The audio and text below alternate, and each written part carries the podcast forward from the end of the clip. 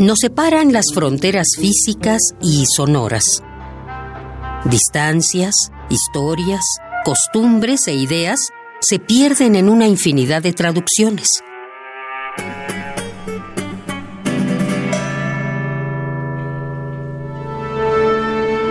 Pero hay una voz que todos entendemos. La música es el idioma universal. Radio UNAM presenta Tercera temporada 2018 de la Orquesta Filarmónica de la UNAM. Desde la Sala Nezahualcóyotl del Centro Cultural Universitario.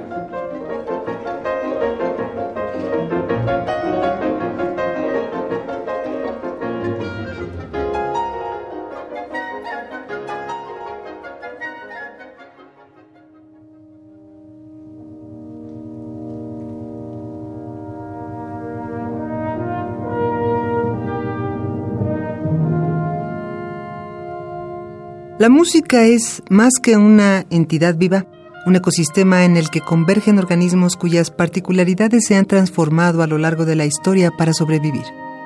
Estos organismos pueden ser compositores, tendencias musicales, ideas o los mismos instrumentos. La evolución musical es tan fascinante como la biología y puede interpretarse de manera similar. Las dos teorías más aceptadas de la evolución son las propuestas por Jean-Baptiste Lamarck y Charles Darwin. El primero postuló que los organismos modifican su propia fisiología para adaptarse mejor al entorno y que estos rasgos adquiridos son heredados a su descendencia, que a su vez los mejora y los vuelve a heredar. Por el otro lado tenemos las ideas de Darwin, que son más que conocidas. Existen individuos con mayor posibilidad que otros y estos serán los que sobrevivan. En la actualidad conocemos los instrumentos de una orquesta sinfónica y somos más o menos conscientes de otros más utilizados en distintos géneros. Pero ¿cómo llegamos a ese número que, comparado con el de todos los instrumentos creados en la historia de la humanidad, es bastante reducido? ¿Qué ocurrió con el sumará o el argul, instrumentos primitivos del Medio Oriente que podemos considerar los antepasados del actual clarinete? ¿O con el chalumeau francés de los siglos XV y XVI? En el primer caso, darwinismo, los instrumentos no eran completamente funcionales para llegar a otras generaciones. En el segundo, lamarquismo, el chalumeau fue modificado en los dos siglos venideros hasta que la modificación de una de sus llaves aumentó su registro y se convirtió en el primer clarinete. En esta emisión de la tercera temporada 2018 de la Orquesta Filarmónica de la UNAM, nos mantenemos a la par del Festival Vértice de Experimentación y Vanguardia para recordar que la innovación es también un gran recurso para la supervivencia. Y a la vez, el programa se une con el Festival Universitario de Clarinete, en cuyo marco se han programado dos piezas con este instrumento. Como reflexión previa al concierto, el cual contiene piezas de distintas edades, habría que considerar ¿Cuánto del arte que generamos en estos días tendrá propiedades evolutivas, adaptables y capaces de llegar a la humanidad dentro de tres siglos como otras piezas han hecho? El tiempo hizo coincidir el momento en que la Orquesta Filarmónica de la UNAM encargó a la compositora Georgina Derbez esta composición con las vísperas de la muerte de su madre. Este ascenso al celeste es la tercera parte de una trilogía con una inspiración divina, casi religiosa, en adoración al mismo pensamiento, pero terrenal en tanto a la influencia de lo que no podemos ver o tocar, pero podemos sentir. La trilogía surgió a partir de una plática con la artista plástica Sandra Pani, con quien Derbez ideó las dos primeras partes al desarrollar la idea de lo intangible. A la par de las obras de Pani, la compositora fundamentó sus piezas en el Messier y obtuvo de ella la conexión religiosa con aquello que nos supera una pieza para honrar la memoria de su madre y también la adoración a Jesucristo, a la eternidad que filosóficamente representa.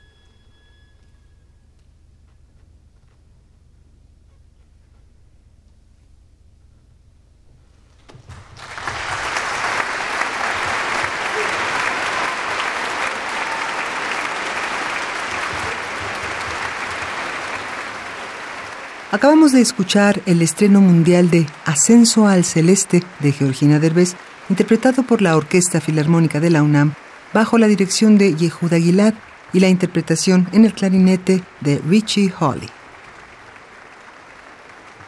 De entre los muchos datos biográficos que se pueden recoger sobre Mozart, hay dos sencillos pero contundentes en cuestión musical. Odiaba el sonido de la flauta y amaba el del clarinete. El primero es más sorprendente si recordamos que aceptó componer una ópera completa a propósito de ese instrumento. El segundo devino en una serie de composiciones para alientos de madera que se encuentran entre los más bellos de la historia de la música. Entre los nombres que se cruzan en la biografía de Mozart está el de Anton Stadler, compañero masón y excepcional intérprete de clarinete, y del corno di bassetto. La idea original del compositor prodigio era escribir una pieza de este instrumento para su amigo, la cual basó en una composición que había iniciado dos años antes, en 1789. La pieza se estrenó el 16 de octubre de 1971, siete semanas antes de la muerte del divino Mozart. El estreno en Praga fue el de la última obra puramente instrumental del compositor.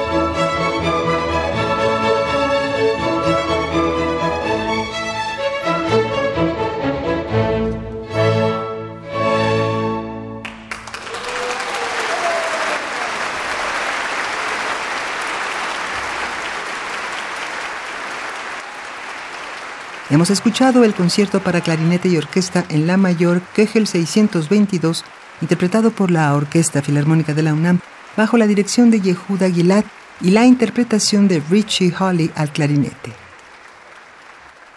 En octubre de 1943, cuando la Segunda Guerra Mundial se encontraba en su auge y el mundo estaba más que transformado, en aquellos días en que el eje se tambaleaba y Stalin sopesaba cuál era el verdadero bando ganador al que debía apoyar, Shostakovich planificaba ya una pieza de celebración. Según sus propias palabras, pensaba en una pieza que reflejara la grandeza del pueblo soviético y que mostrara la manera en la que el ejército rojo liberara del enemigo a nuestra tierra. Sí, pienso ya en la próxima, en la Sinfonía número 9. Temo, no obstante, que se me pudiese hacer sospechoso de analogías poco modestas. A pesar de sus intenciones y de tener la suerte de que su idea de una novena sinfonía coincidiera con la misma de la novena de Beethoven, el Comité de Asuntos Artísticos del Estado soviético no miró con buenos ojos o no escuchó con buenos oídos el carácter frívolo de esta sinfonía. Probablemente Shostakovich fue incomprendido, o probablemente no, pues entre 1944 y 1945 pausó el trabajo que había alimentado su espíritu de manera misteriosa y lo retomó con otros aires que dieron como resultado la siguiente sinfonía.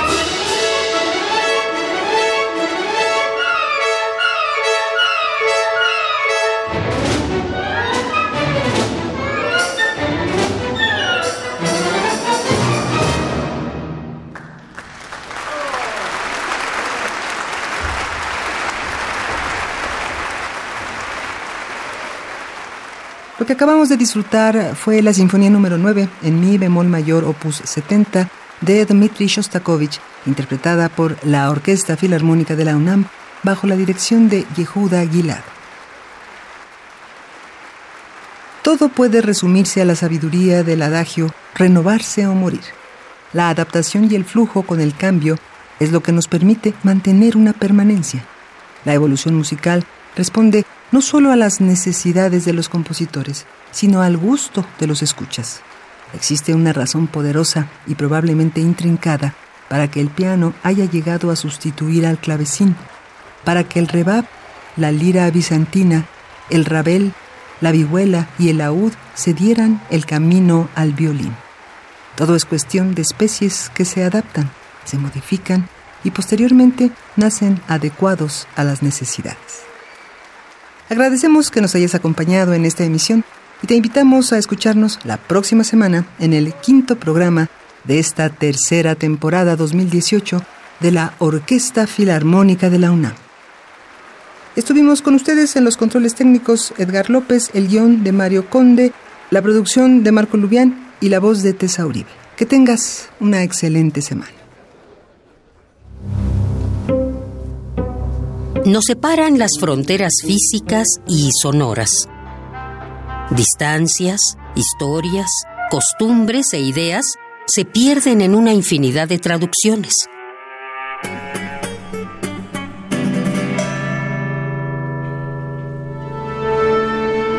Pero hay una voz que todos entendemos. La música es el idioma universal. Tercera temporada 2018 de la Orquesta Filarmónica de la UNAM, desde la Sala Nezahualcóyotl del Centro Cultural Universitario.